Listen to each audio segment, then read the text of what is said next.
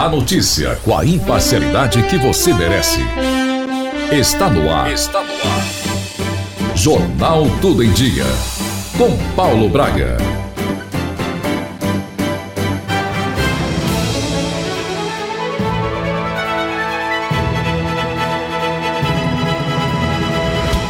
Olá, seja muito bem-vindo, seja muito bem-vinda. Esse é o Jornal Tudo em Dia e você está conectado ao conhecimento a partir de agora. Quem pode, pode deixar os acomodados que se incomodem. Então saia daí, eu volto já. Jornal Tudo em Dia. Oferecimento. Há milhares de anos, o segredo da saúde da humanidade tinha uma fonte: a natureza. A cúrcuma tem o poder extraordinário de proporcionar a cura para artrites, dores nas juntas, inflamações, colesterol alto, auxiliar na perda de peso e ampliar a circulação sanguínea. Ter mais saúde vale mais do que ouro. Ouro do Egito, o poder da natureza em você. Já venda nas melhores drogarias e pela internet nas lojas americanas.com e ailha.com. Ó, como o mosquito da dengue nasce uma semana, a gente precisa combater os criadouros todos os sábados. Bom, mas o que a gente tem que fazer? Olha, temos que tampar bem caixas d'água, virar os baldes, limpar calhas, esvaziar garrafas, fechar bem as lixeiras e colocar areia nos vasos de plantas. Além disso, toda grávida precisa se cuidar das picadas do mosquito. Se o mosquito da dengue pode matar, ele não pode nascer. Sábado da faxina. Não dê folga para o mosquito da dengue. Magazine Brasil Líbano, sempre pronto pra atender. Qualidade dos produtos, tudo isso é pra você. Honestidade e liderança, é você em primeiro lugar. Magazine Brasil Líbano, você pode confiar. Honestidade e liderança, é você em primeiro lugar. Magazine Brasil Líbano, você pode confiar. Venha pra cá. Aqui é o seu lugar, pra você e sua casa. É fácil de comprar. Venha pra cá. Aqui é o seu lugar, pra você e sua casa. É fácil de comprar. Magazine Brasil Líbano. Tudo em Dia. Notícias do Brasil. Procuradoria-Geral da República informa que seis estados são os mais críticos para a falta de oxigênio, que são Acre, Rondônia, Mato Grosso, Amapá, Ceará e Rio Grande do Norte. Todos estão em situação grave. Um degrau abaixo estão Pará, Bahia, Minas Gerais, São Paulo, Santa Catarina e Rio Grande do Sul. A pandemia assola todo o país. É cada vez menor o número de UTIs disponíveis para os doentes. São Paulo registra maior número de mortes desde o início da pandemia, mais de mil. Tereza Klein. O caso mais crítico é o de São Paulo, que no período entre esta segunda e terça-feira registrou 1.021 óbitos por Covid-19. O secretário da Saúde de São Paulo, Jean Gorenstein, destaca que o estado vem enfrentando o crescimento rápido da doença. Lembrando que em quatro semanas tivemos um aumento do número de internações de 110% em relação àquilo que nós vimos na, no dia 22 do mês de fevereiro. No Rio de Janeiro, foram pelo menos 35.180. Em Minas Gerais, 22.123. No Espírito Santo, 6.981. Em um evento fechado, Jair Bolsonaro empossa novo ministro da Saúde. Vamos a Brasília. Yuri Hudson. A cerimônia ocorrida nesta terça-feira no gabinete do presidente foi fechada, sem a presença de jornalistas e convidados, algo atípico. Além disso, ocorreu fora da agenda oficial divulgada pelo Palácio do Planalto. A posse discreta acontece depois de muitas críticas, inclusive de aliados, sobre a demora para efetivar Queiroga no cargo. Ele foi anunciado como ministro da Saúde na semana passada, mas desde então não tinha sido oficializado. O relator da comissão da Covid no Senado, Elton Fagundes, do PP, cobra autonomia e proatividade do novo ministro. Claro que isso traz uma incerteza muito grande. Agora, a nossa expectativa é que esse novo ministro venha para fazer principalmente uma política nacional unida entre, com governadores e prefeitos.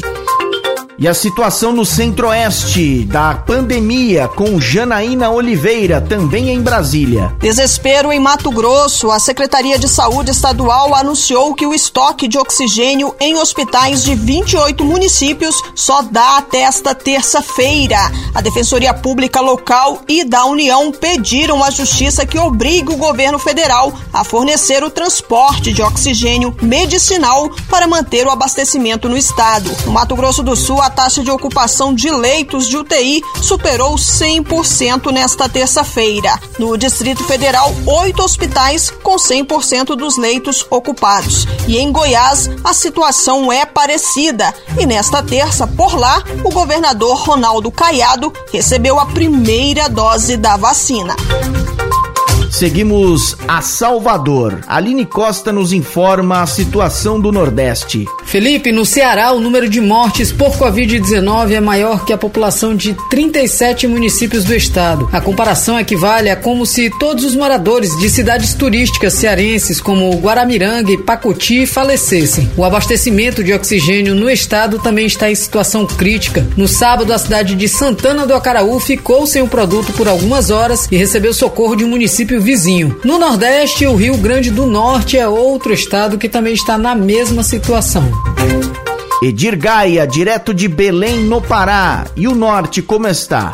O Amapá recebeu novo carregamento com 268 cilindros de oxigênio para reforçar o atendimento a pacientes com Covid-19. A carga foi transportada pela Força Aérea com apoio do Exército Brasileiro e se juntou aos outros 282 cilindros de oxigênio entregues ao Amapá na segunda-feira. Direto de Porto Alegre, René Almeida nos traz as últimas da região sul. A Secretaria de Saúde do Rio Grande do Sul e o Exército Brasileiro distribuíram cerca de 16.500 frascos de medicamentos utilizados em pacientes de Covid-19 em UTIs de todo o estado. No Paraná, a taxa de transmissão da doença está em 0,77. É a quarta vez que o índice registra queda no estado. A partir desta terça-feira, o cidadão que for pego sem a utilização de máscara facial pode ser multado em 500 reais no estado de Santa Catarina. Na Alemanha, Angela Merkel, primeira-ministra, fala em nova pandemia e anuncia novas restrições. Sandra Fontela. A chanceler alemã Angela Merkel declarou que o país entrou em uma nova pandemia com a variante britânica dominando as novas infecções na Alemanha. Merkel anunciou nesta segunda-feira novas medidas de restrição para a Semana Santa e a Páscoa.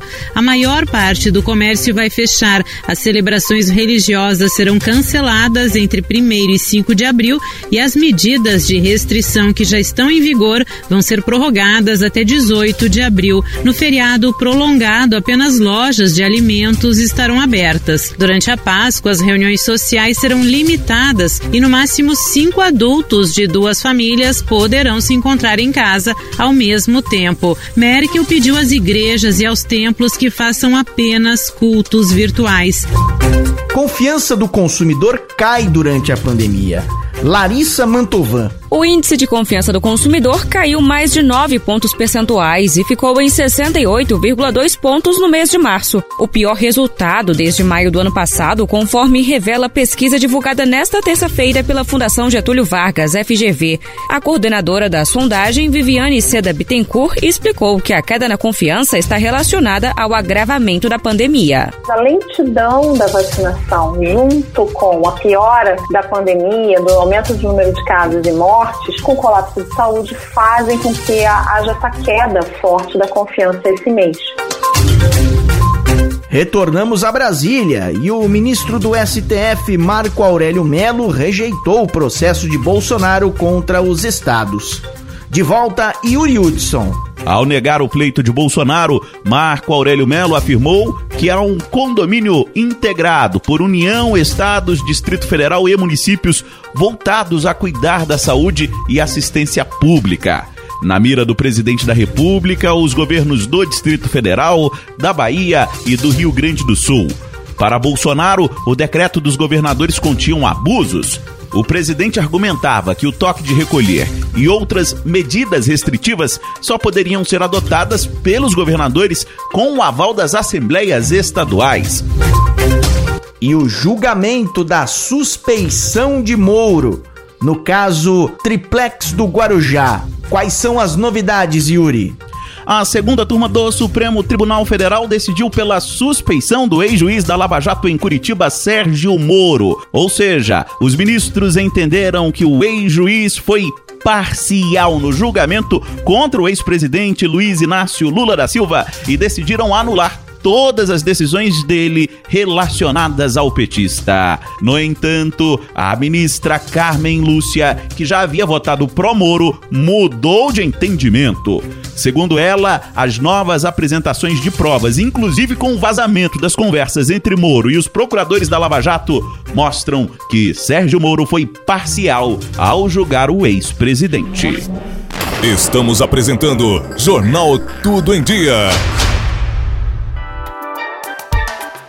Vamos acessar, venha navegar a ilha.com. Vamos acessar, venha navegar a ilha.com. Vamos acessar, venha navegar a ilha.com. Vamos acessar, venha navegar a ilha.com. Comprar com segurança tudo que você quiser. O site que é tudo de bom, a ilha.com. É fácil para navegar, o jeito novo de comprar. O mundo inteiro vai gostar, a ilha.com. Vamos acessar, venha navegar, a ilha.com. Vamos acessar, venha navegar, a ilha.com.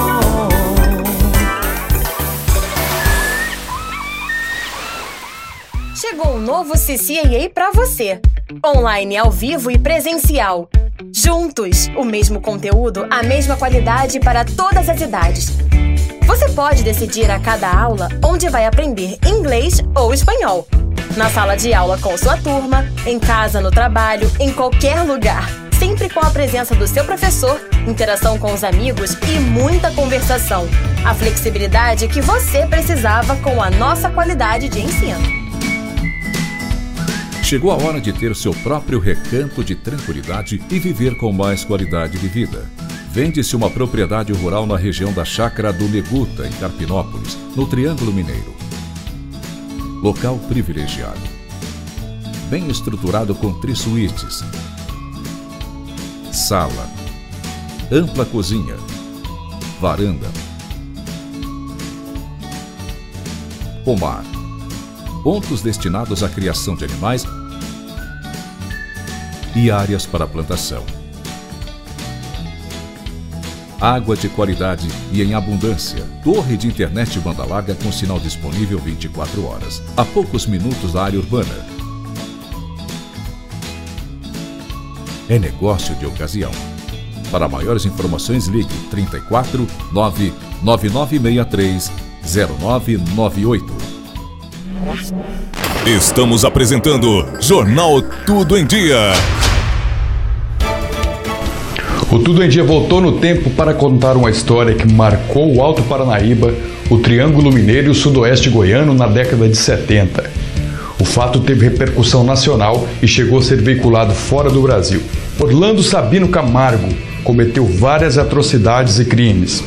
Ou teria sido apenas uma vítima de um sistema corrupto e sombrio?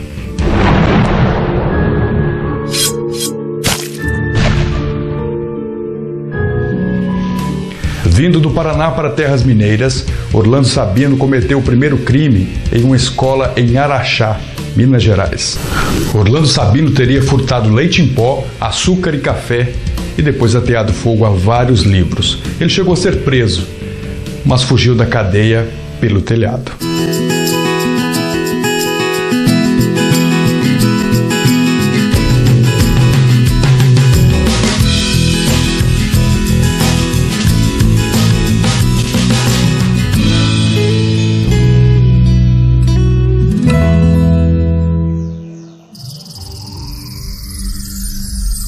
Pessoas não conseguiam avistar o andarilho pelas estradas. Começava a surgir então o mito de um homem que desaparecia misteriosamente. Antes de chegar a Patrocínio, Minas Gerais, Orlando Sabino dormia em casebres abandonados ou embaixo de grandes árvores. Dezembro de 71. Um fazendeiro é assassinado brutalmente na zona rural. Um aposentado é assassinado em Coromandel, Minas Gerais. O primeiro crime cometido por Orlando Sabino foi aqui em Patrocínio, Minas Gerais. Daqui, ele saiu pela região e cometeu uma série de assassinatos. Janeiro de 72. Uma idosa de 80 anos é assassinada em Davinópolis. Antes de seguirmos ao Triângulo Mineiro, vamos fazer uma outra viagem no tempo para contar uma história reveladora e exclusiva. Jânio Quadros toma posse como presidente do Brasil em 1961.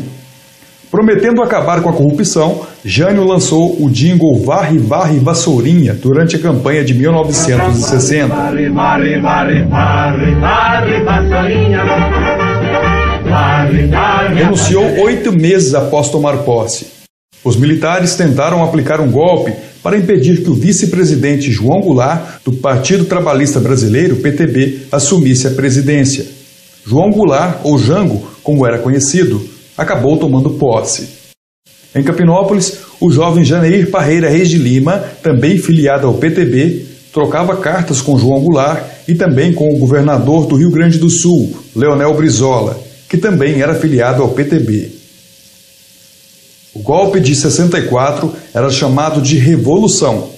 Humberto de Alencar Castelo Branco assumiu o governo o Brasil passaria a viver um dos períodos mais sombrios de sua história.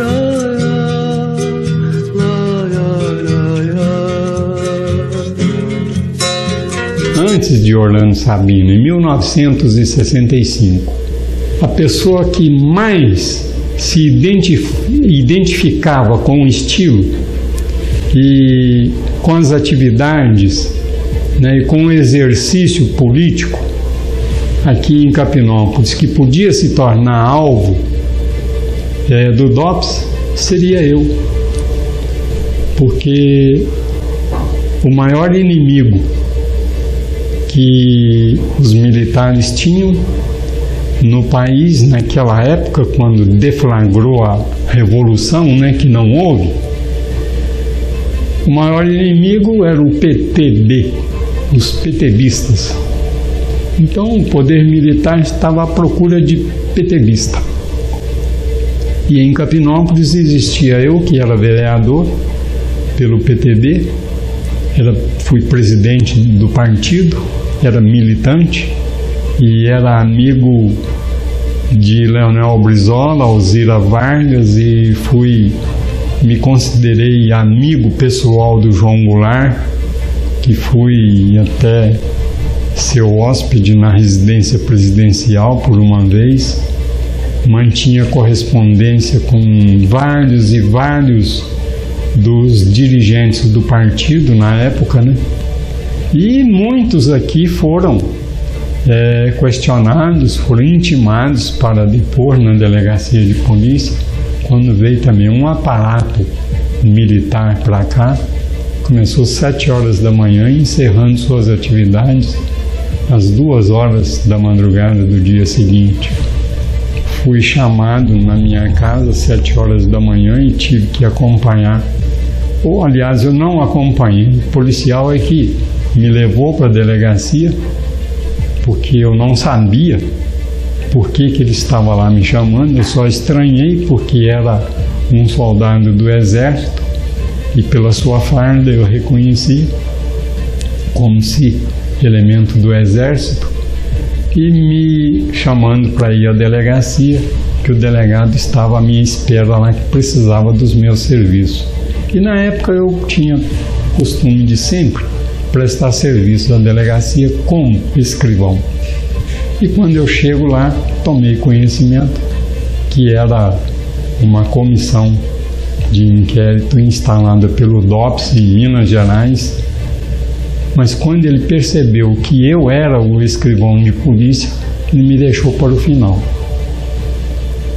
E aí ele abriu o jogo comigo, me mostrando correspondências que na época o poder militar, que se assenhorou de tudo, o sistema de comunicação ficou nas mãos dele, tudo foi interceptado.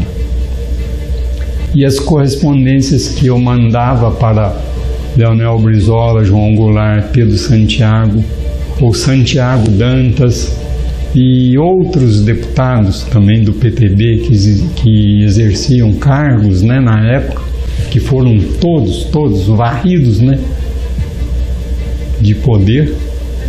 E aí, quando eu soube daquilo, eu até confesso que fiquei meio preocupado, porque então agora chegou a minha vez, né? Senhor teve pela vida?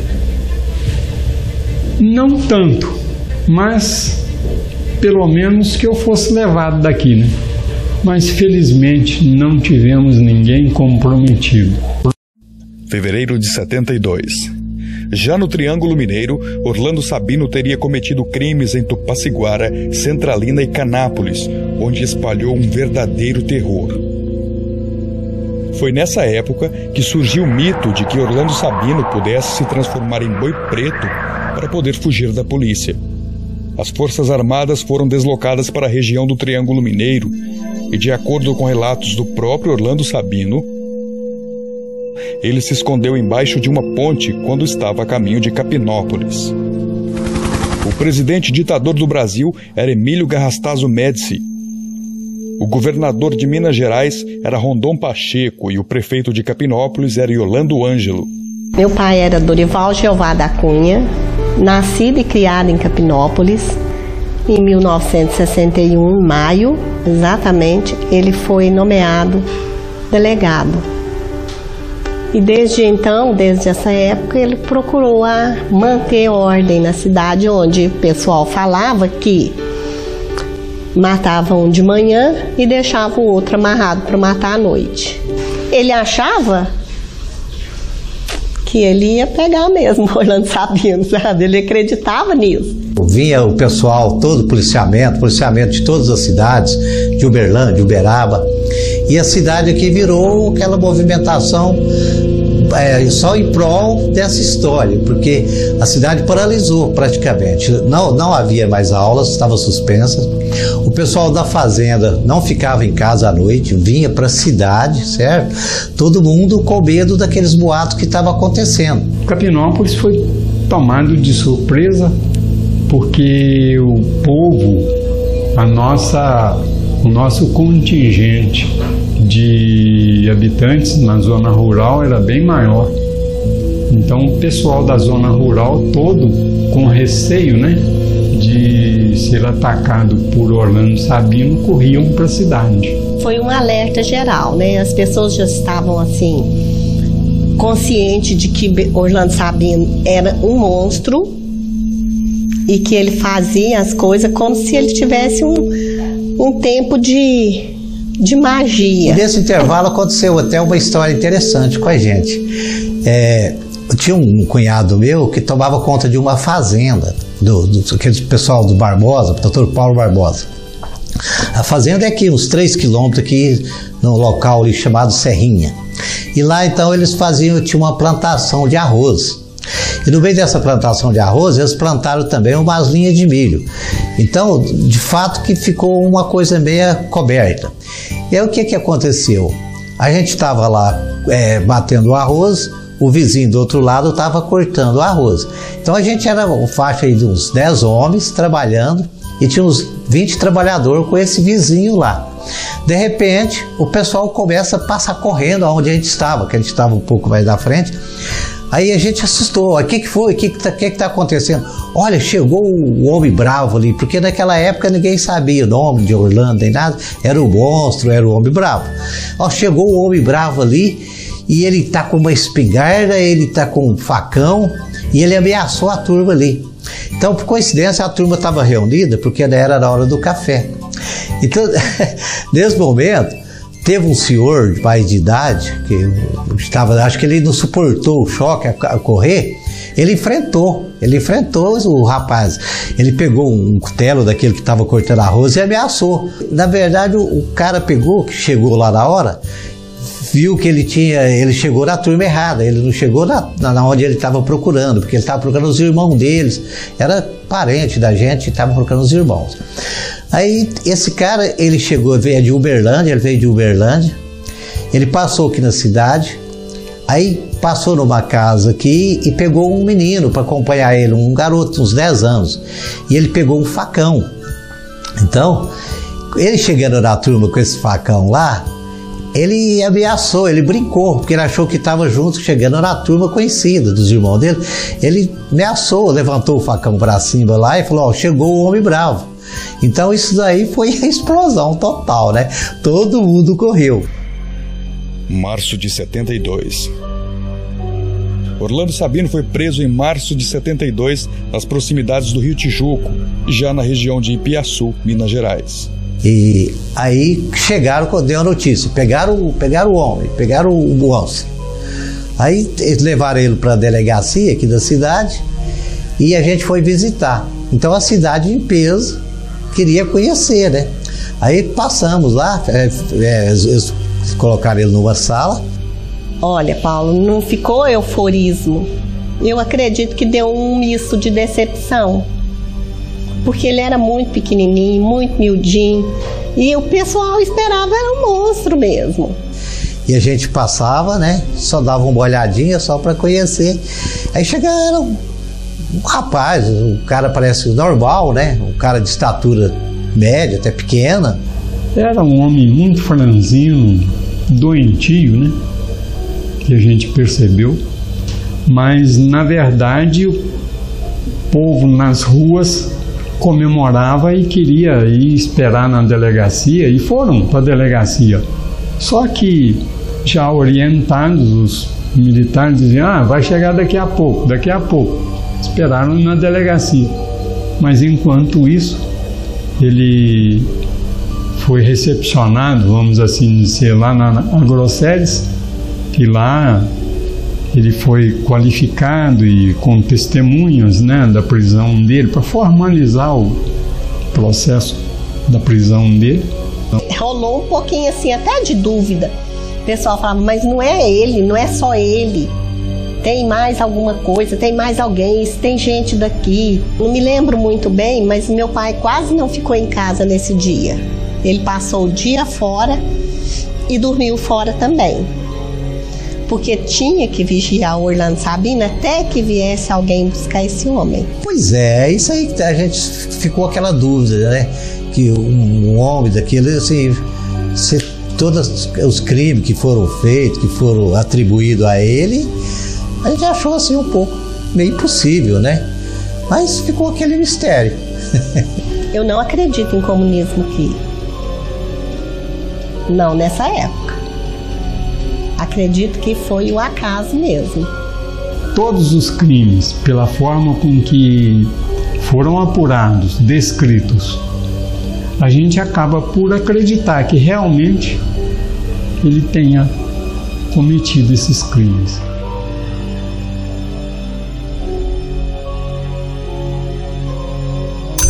Você está ouvindo Jornal Jornal Tudo em Dia.